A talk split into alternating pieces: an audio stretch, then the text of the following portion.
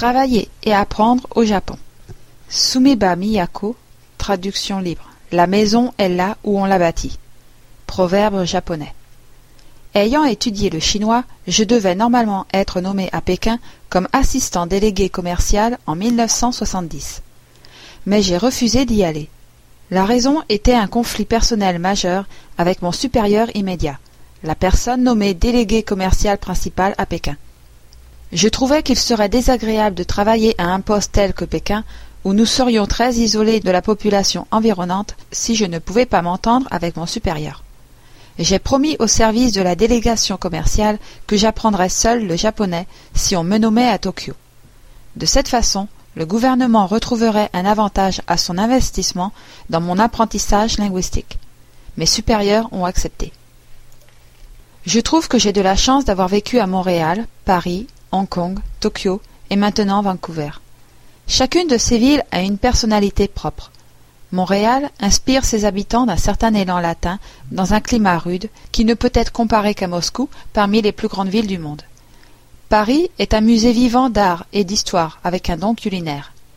Hong Kong est un condensé d'exotisme au bord de la plus grande et plus ancienne culture du monde, la Chine. Vancouver est une ville cosmopolite confortable et facile à vivre, entourée par des paysages parmi les plus spectaculaires de tous les environnements urbains du monde. Tokyo est différent. Tokyo est un ensemble de villages, chacun différent, et ayant sa propre personnalité. Dans l'ensemble, Tokyo n'est pas une belle ville. Pour les gens qui y vivent, cependant, et particulièrement pour la plupart des étrangers, elle a un charme particulier. C'est la ville complète. Tokyo a tout ce que vous pouvez chercher dans une métropole, avec l'atmosphère amicale, polie et honnête d'un petit village. Tokyo devait devenir ma ville pendant neuf ans. Je veux juste donner un exemple de l'esprit amical et poli que j'ai rencontré en vivant au Japon. Dans les années 90, bien après être retourné au Canada, j'étais à Tokyo pour affaires. Je m'apprêtais à prendre le bus vers l'aéroport de Narita pour retourner chez moi.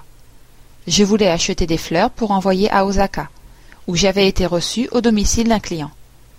Je suis entré chez un fleuriste pour demander si ce genre de service était possible. La charmante dame du magasin m'a dit non, mais qu'un autre fleuriste à cinq minutes de là le faisait. Elle a insisté pour que je lui laisse mes bagages pendant que j'allais chez son concurrent acheter les fleurs que je voulais. Où voir cela ailleurs qu'à Tokyo